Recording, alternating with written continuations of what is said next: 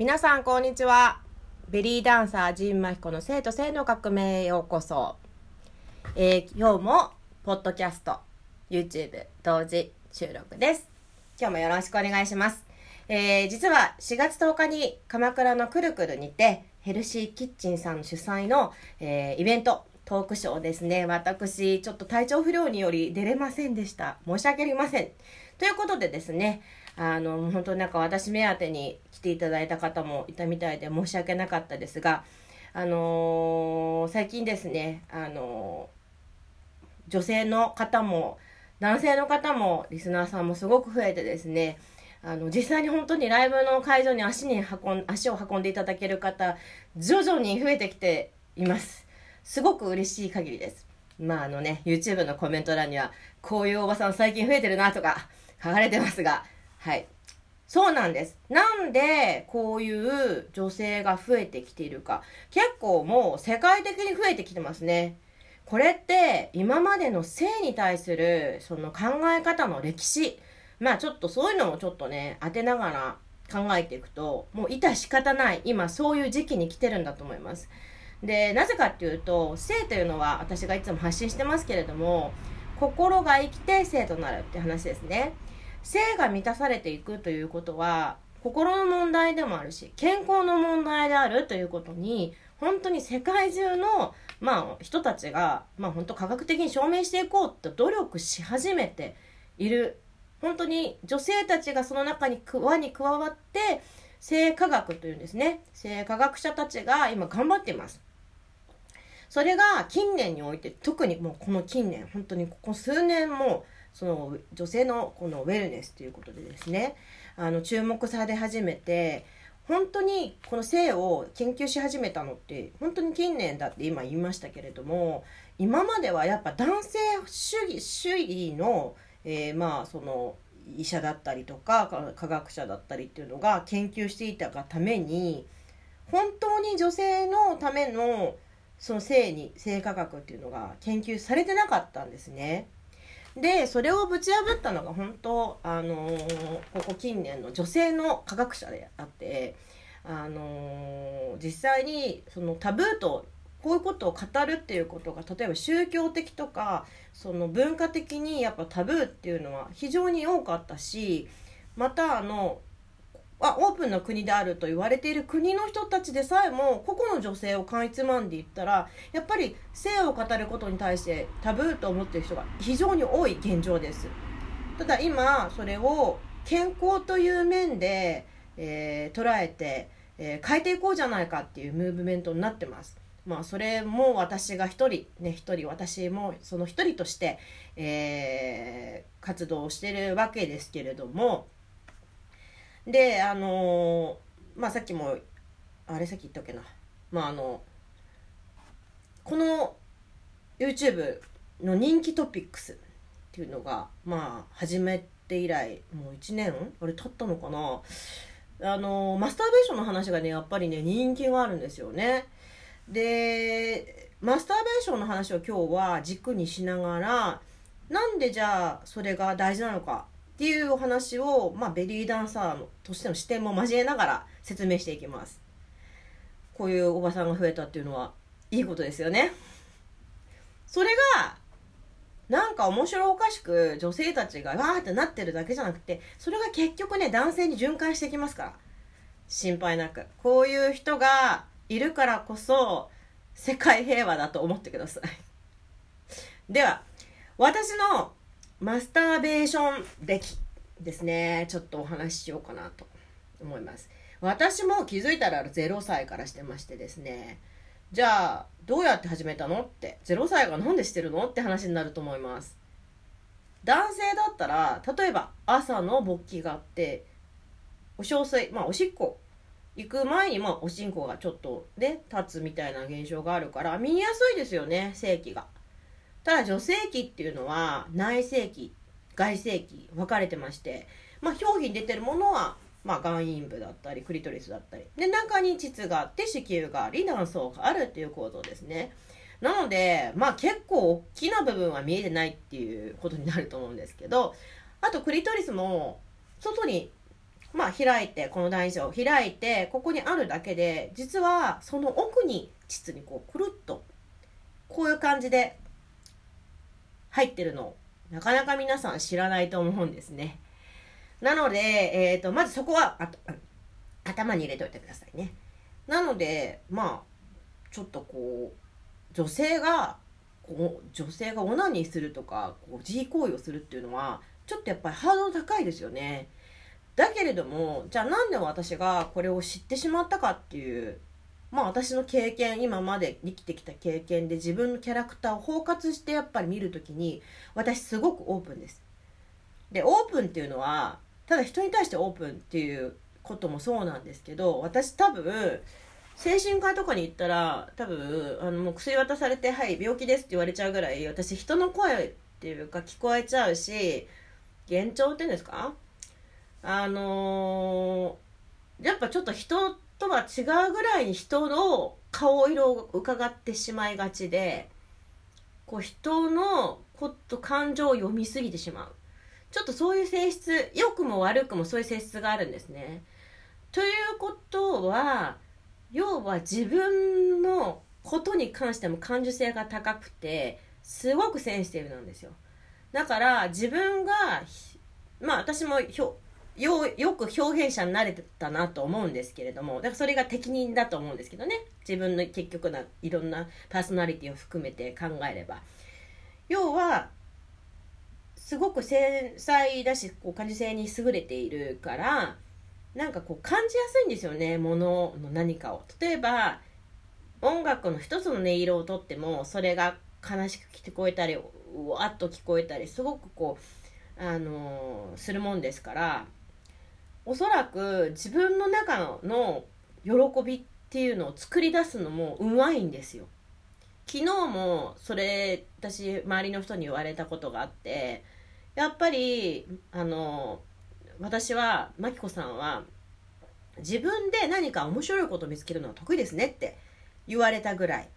私一人でいても遊べるし一人遊びが大事大好きちっちゃい頃からそれから自分でそういう遊びをクリエイトしてしまう。例えば一人で暇ということがないです。例えば今ここの、まあ、部屋で、まあ、一人で、まあ、立たされてたとします。そしたらね何かしらで遊べますね。まあ今日は日の光がすごくあるのでまあ影遊びとかねそういうのをしたりとかまあ何て言うんだろうね。動きすぎるのかな。まあそれがいいことでもあり悪いことでもありなんですがまあそういう性格なので多分自分の気持ちいい部分っていうのをちっちゃい時から知ってたんですね。でそれが性ではなくて多分自分のもう基本的ななんかキャラクター。うん、要は私は第六感に優れている人なのかなと思ってます。でこの第六感っていうのがすごいキーワードで今日の話のキーワードなんですけどであのー、やっぱりそのさっき言ったそのマスターベーションの話がこう人気あるったってまあ話ですけれども私はまあ、とにかくマスターベーション始まる0歳の時足をこうやって今日なんでそう座ってるかって言ったら私のマスターベーションの話をしようと思ったからです。私はどうやってやったかっていうと手とか一切使いません。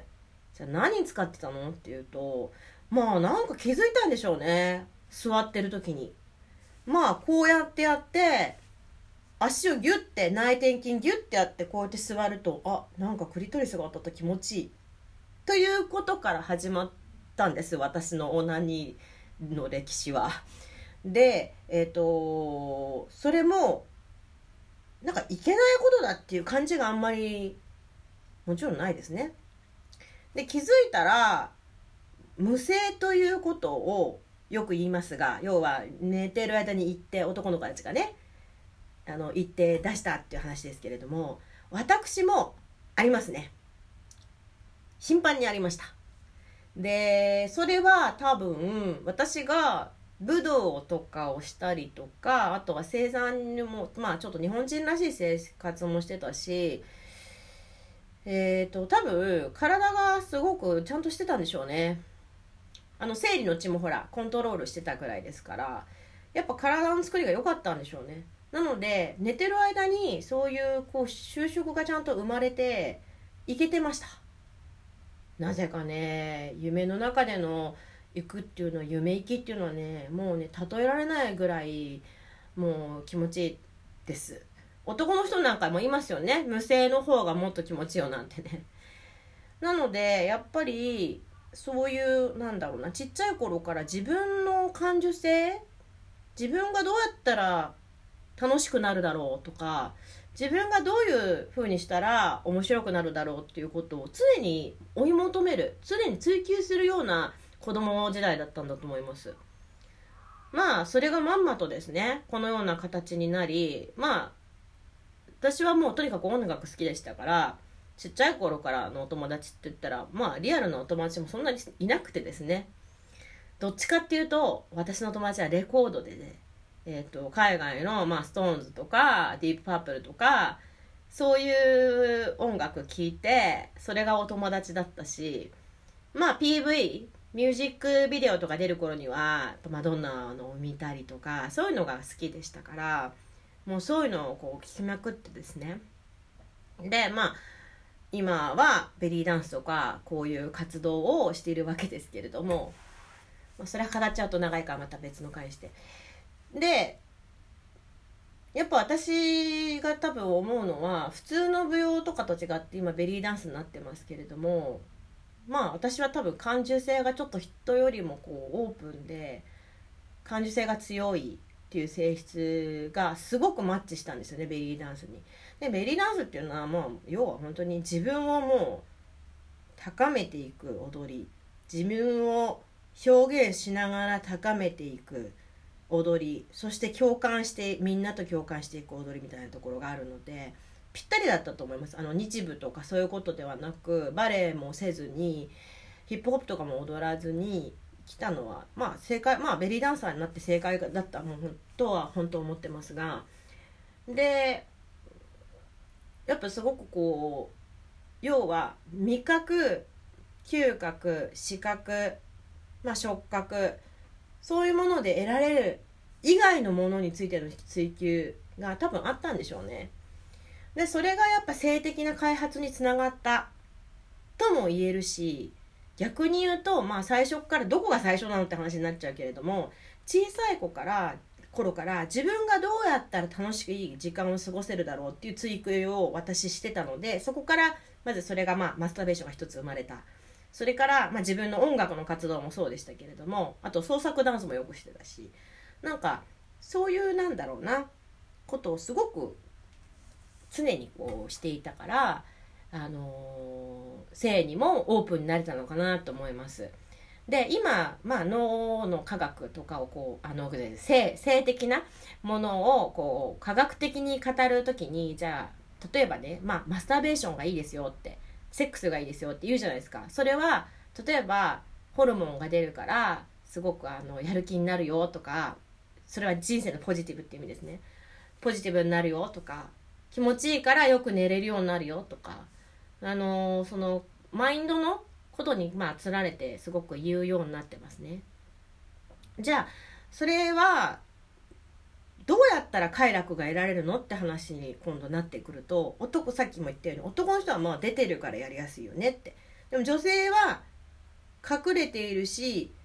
なんかちょっとやっぱ女性が性を語るのをタブーにしてきた歴史が長すぎて長すぎてですね。だって最近ですよこうやって語られるのは。ね。だけれどもあのー、そうですね。じゃあどうやったら女性は快楽を知っていくようになるかって言ったらやっぱり人にお任せするんではなくやっぱり自分の正義を自分の性自分自身っていうのをまず見つめ直さなきゃいけないですよね。でやっぱりそれもお客様から、まあ、ライブに来ているお客様から言われることでセックスが怖いとかあとまあどうやったら気持ち悪くなるあ気持ちよくなるのかっていうのの、まあ、質問とかされるんですけれどもやっぱりまずは自分が気持ちよくなるっていうことを性的じゃなくていいつもの生活からどうやって得てるどうやって得られてるかどうかっていうのをまず見つめ直すことかなって思います。自分の等身大の自分はを知ってるかどうかまず自分の体がどういう風になってるっていうのをまず知ってますかっていうこととじゃあ例えば自分のこの頭撫でられるのと気持ちいいわって思うのをちゃんと他の人に言えてるかとかまあ、はたまたその性器がどうなってるのもまず確認しないでもしないで人を私セックス不干渉なんですとか言ってる人もいるからいやそれは違うでしょって言ってまずは自分の性器どうなってるか確認してそれは年齢関係ないですからね。で例えばそこをじゃあどういうふうにタッチしたら気持ちいいのかとかそれを自分でまず見つけていかなきゃいけない。それは人に頼っては絶対たどり着かないんですよ。あの人生何でもそうですよね。学ぶことはできるけどもそのやっぱり自分での感覚を勝ち取るためには自分でやっぱ学んでいく自分で何自分の経験で積み重ねていかないとやっぱりダメなんですよ。あのどんな本読んでも耳の島になっても意味がない。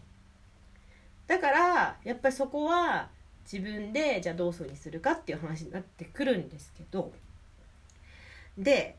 やっぱり女性で言えばクリトリスがやっぱ大半。まあほんと大変だと思います。でじゃあど何がいくのっていう話にもやっぱなってきますよね。で私の場合はそのクリトリスが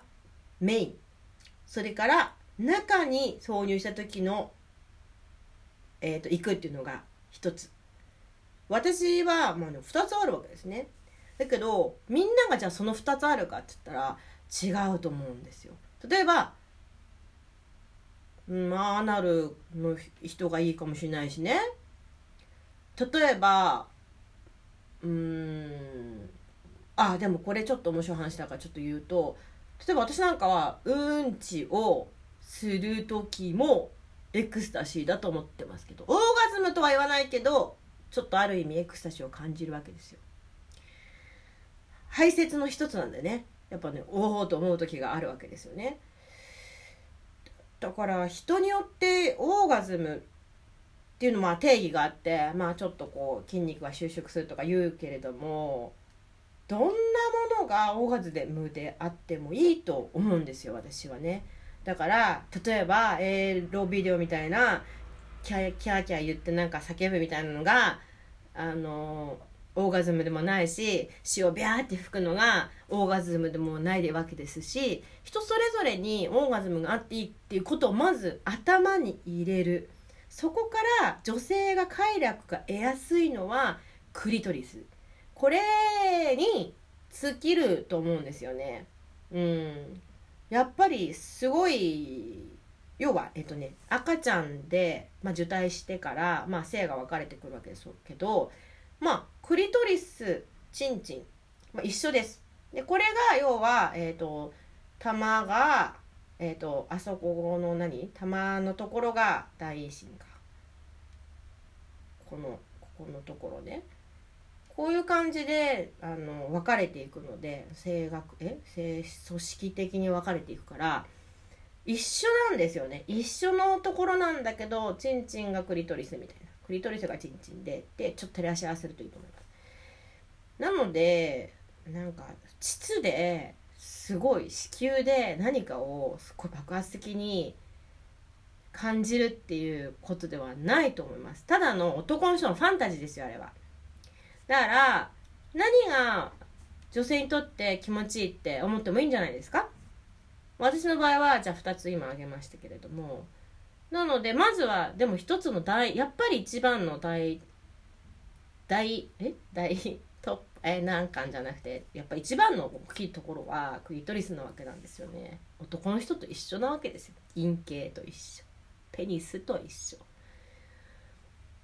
だからまずそこをまず刺激していくっていうことがすごく大事なんです。でそれをしていくとじゃあ何が体の中で起こってくるかっていうとこれがさっき言ってた私を自分を知っているって話になるんですよ。でその自分がどういうことをやると気持ちいいかなっていうのがこれが内受容っていうこの内受容って言ってこれが第六感って言われるものなんですけど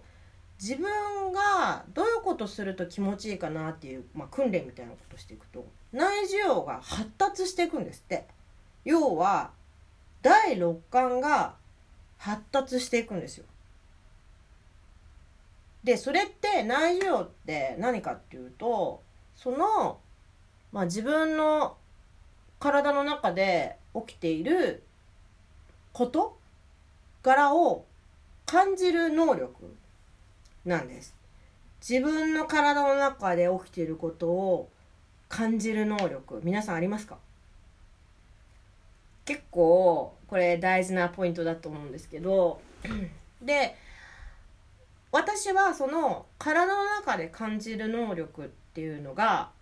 すごく長けてたみたいそれからじゃあ私が0歳からオナニーをしてたよっていう話に戻るんですけれども私は多分生まれながらにその需要内需要っていうその第六感自分の体で起きていることを察する力が非常に高いのでおそらくまあオナニーを0歳からしてたんだろうなって思います。かつそういうことをずっとやってるからきっと今44歳にしてこういうお話をさせてさせていただきながら皆さんにねそういうまあ喜びというか驚きを与えさせていただいてるのかなと思ってすごく私も生きててよかったなと思っています。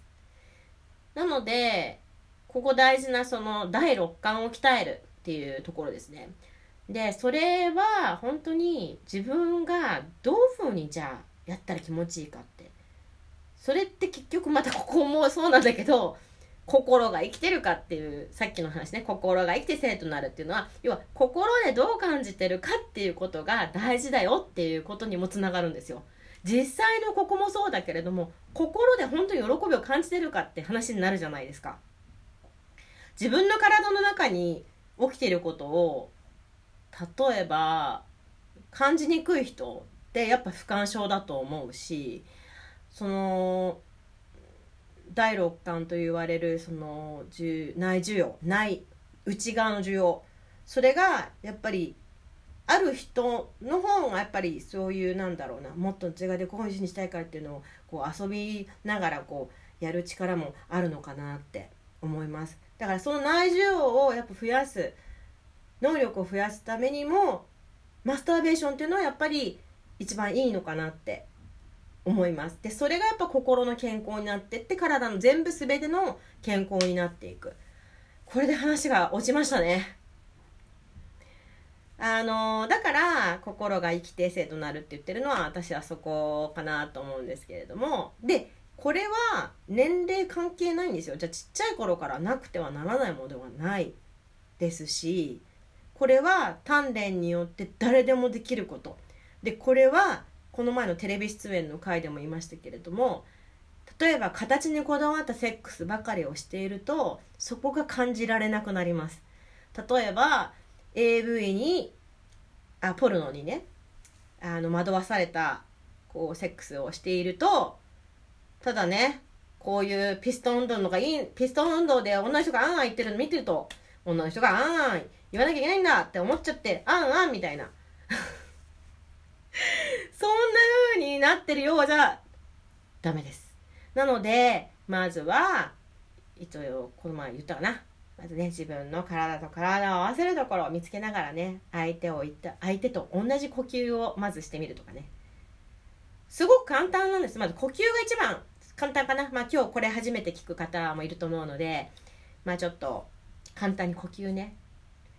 やってみましょう。もう口から吐い口から吸うじゃなくてまず鼻鼻呼吸。鼻全部鼻呼吸に整えていきましょ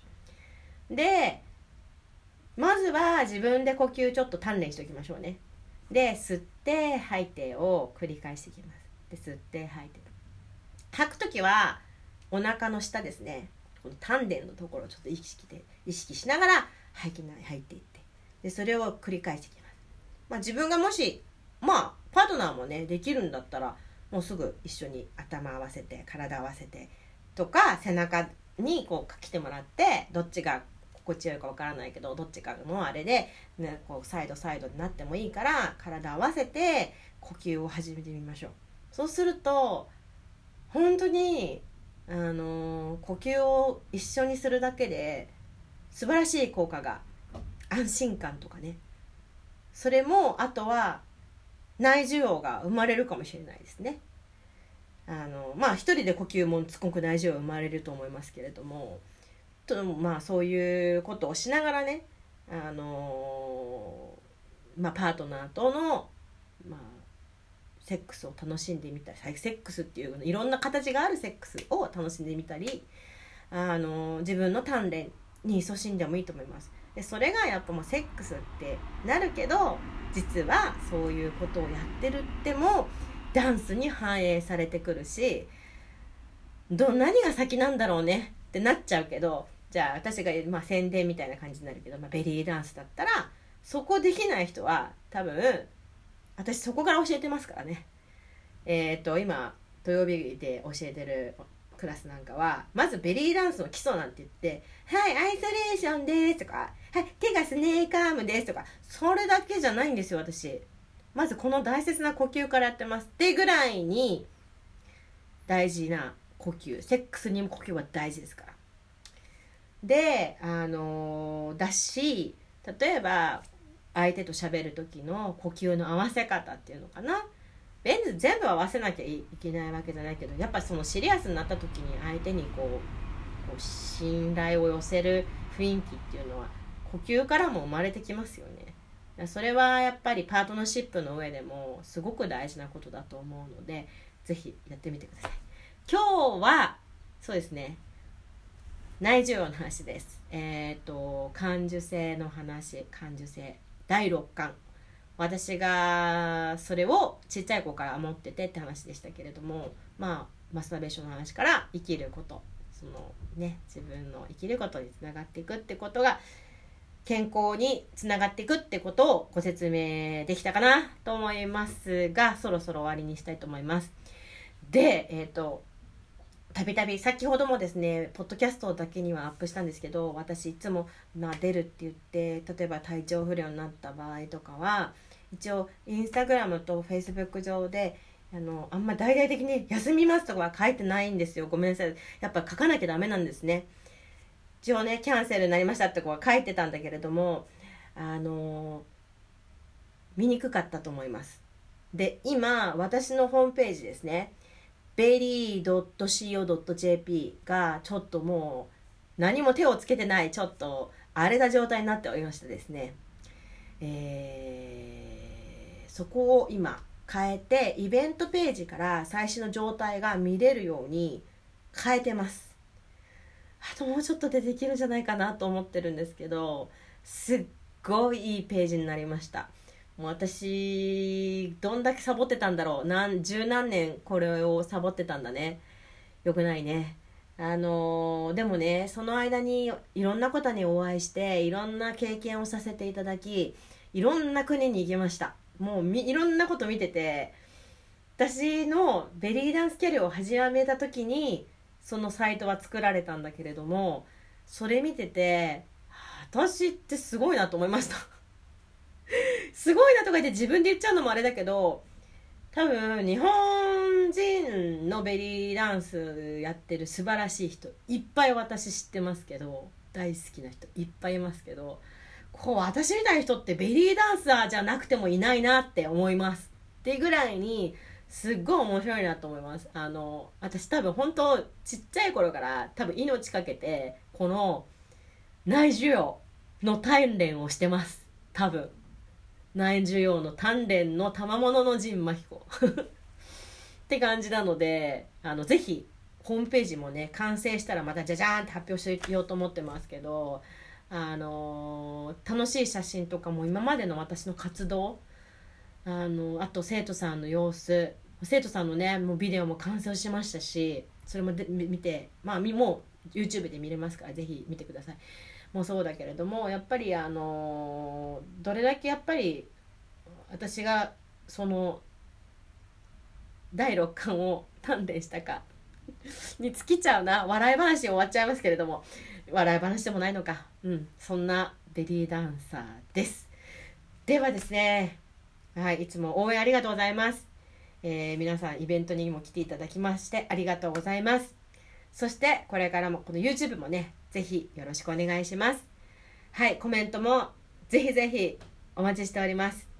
はいではよろしくお願いします。ではまた皆さん